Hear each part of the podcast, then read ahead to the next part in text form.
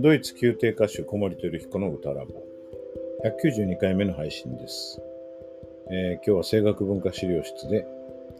お月様になる一つの要因は注意深さ、丁寧さという話です。それではどうぞ。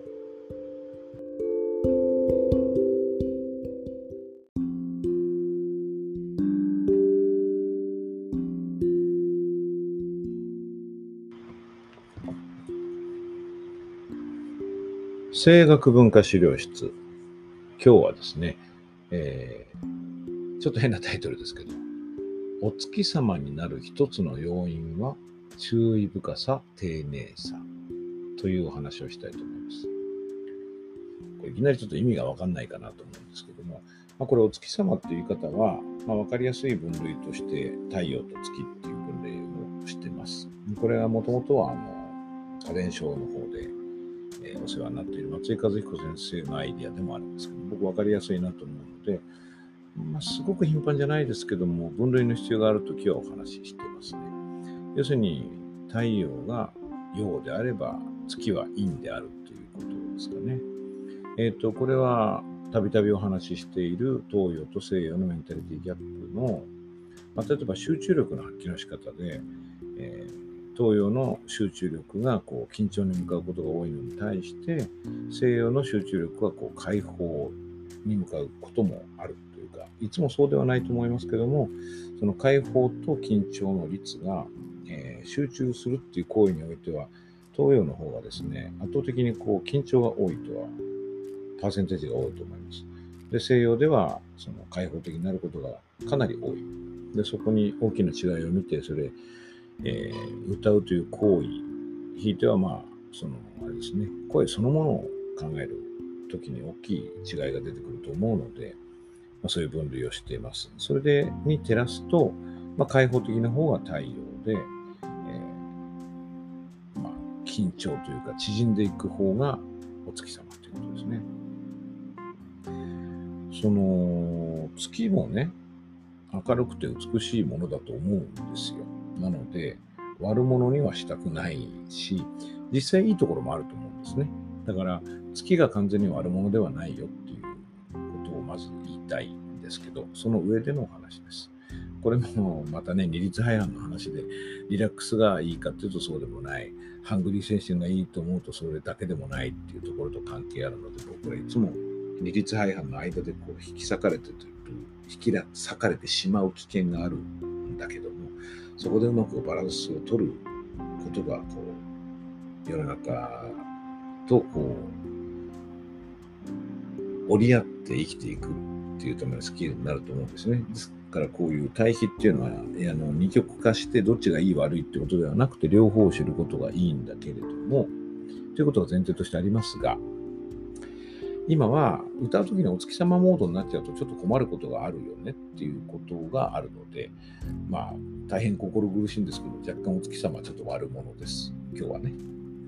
それで、お月様的になるとどうなるかっていうと、例えば視線が落ちる人、すごく日本人で多いですね。歌う時、歩いてる時もその舞台であの視線が落ちて、こう、100円でも探してるのなんて嫌味言われる人もいるんだけども、あの地面を見てしまうことが多い。やっぱ上を見た方がこう見栄えもいいし、その吸う空気も広いところから取ってこれるような気がしますよね。要するに開放的になるということです。で、僕は、まあ、開放的になりたいといつも思ってるんですね。で、まあ、その松井先生との付き合いが結構長くて、松井先生はまあ大学院学かないや、大学院ですかね。大学院の授業からのお付き合いで、とりわけ濃いお付き合いさせていただいたのは、文化庁のオペラ研修所での2年間だったんですけども、ま、松井先生はすごく僕がその、太陽、お日様系の歌手だっていうふうに言ってくださっていて、まあ、当時、最も先生が使ってた分類は月と太,、えー、と太陽と月ではなくて、アルカリ性酸性という言い方だったんですけどね。今あまりおっしゃらないかな。で、まあ、アルカリ性の方が良いというようなことでした。開放的な方がアルカリ性ってことでしたね。その時のあの意味としては。で、僕はまあ、これはすごく松井先生と多分完全に認識が一致するところですけれども、あ歌った人もそうだけども、歌を聴いた人の肩こりが減る方がいいなと思ってます、歌を聴いた時にね。どんなに立派な声で、こう、すごい迫力でも、まあ、場合によっては威圧的だったりとかね、そういうパワーも含めてですけど、歌を聴いた後に肩こりが減る方がよくて、増えてなんか疲れたなって聞いた方が思うような歌は歌いたくないなと思います。これ結構ね、すぐにその2つの世界を行き来しちゃうことじゃないかなと思うんですよね。だから誰はアルカリ性の歌詞で誰は酸性の歌詞って分類できるようなことではなくて、ちょっとしたことでそれが変わってしまう。だから逆に言えばちょっとしたことでお月様になってちょっと困ったことがあっても太陽になれるんじゃないかなと思って今日のお話をしています。その、まあ、ちょっと視線が落ちるっていうことを言いましたけど、例えば眉間にシワが寄るとかね、その、えー、家電書の方でもご紹介したですかね、シワ伸ばし、歌ブスよりも歌美人っていう言い方ありましたけど、それはまあブスって言葉あんまり良くないんだけど、あの顔がね、その、せっかく美しい造形をしている人のこの表情一つであんまり綺麗に見えなくなることがあって、そういう時ってどっかがやっぱり縮んでたり、どっかに歪みがあったり、シワがあったりするんですよね。まあ、シワは眉間にもシワがいるけども、心にもシワがあるかもしれないですね。なんかプレッシャーとか、えー、大きすぎる意欲とか、責任感とかいろんなものですけども、のびのび歌えなくなることがあると。で、まあ、その、お月様になってるなって自分で分かると、まずこれ一つのメタ認知、評価なので、それはすごく大きいです。ですから、えー、これを聞いた時点で太陽と月っていう観点が終わりでない方は、自分の歌どうかなこの人の歌どうかなって聞いてみて、その、どっちかこう、ご自分なりにこう、判断してみるのはどうかなと思います。で、どういうところがそう見える、そう聞こえるのかっていうことを考えると、よりその歌の分析というか解像度が上がってきますよね。で、いいとこを連ねて僕らも歌っていけばいい方になるわけで。で、えー、まあそれは前提の部分ですけど、今日のお話の主眼は、その要因がね、要因の一つが注意深さ、丁寧さだっていう話なんですね。これね、白雪との関係がかなり大きいので、えー、まず白雪からお話ししましょうかね。えっ、ー、と、日本人ってどうしてもね、きっちりしようと思うんですね、仕事をね、多分真面目なので。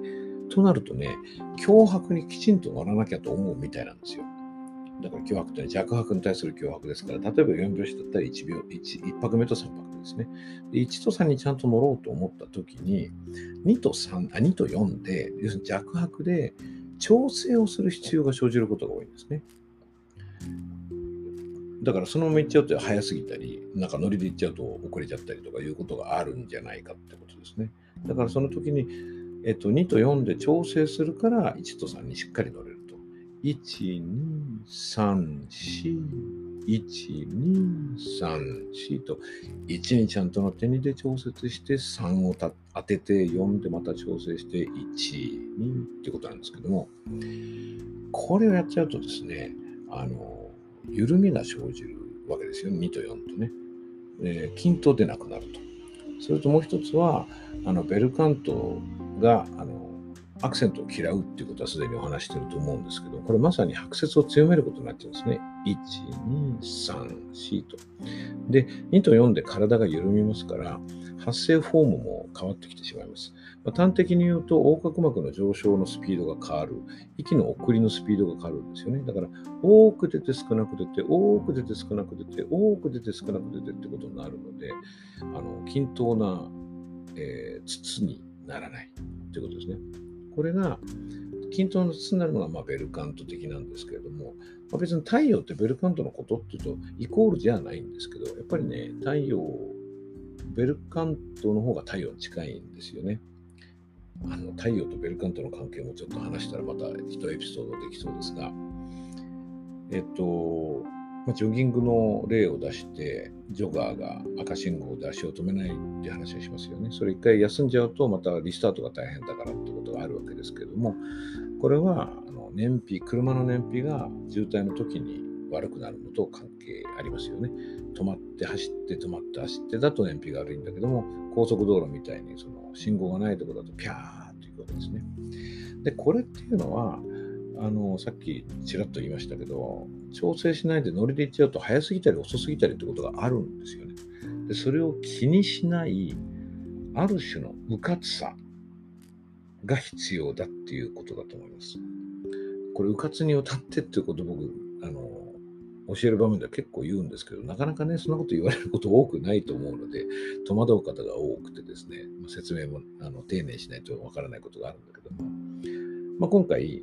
そのお月様になってしまう要因が注意深さと丁寧さっていうふうにお話しました。で注意深さはそれですよね。だから、うかつさがあるといいと。だから例えば、これもポッドキャストで話したと思いますけど、手を叩いてすぐ歌うなんてプラクティスは、その注意深くなり得ないので、そのうかつさというか、本能的な衝動がそのまま声に出るという意味でいいですね。いい声が必ず出るプラクティスです。あと、丁寧さっていうことも、1、2で丁寧にすることによって、スピードが落ちると、まあ、さっき言ったように横隔膜のスピードが変わって、声にムラができてしまうということで、ベルカント時じゃなくなるんですが、そこで丁寧にやろうっていう時の集中力って大体解放じゃなくて緊張に向かうんですよね。だから、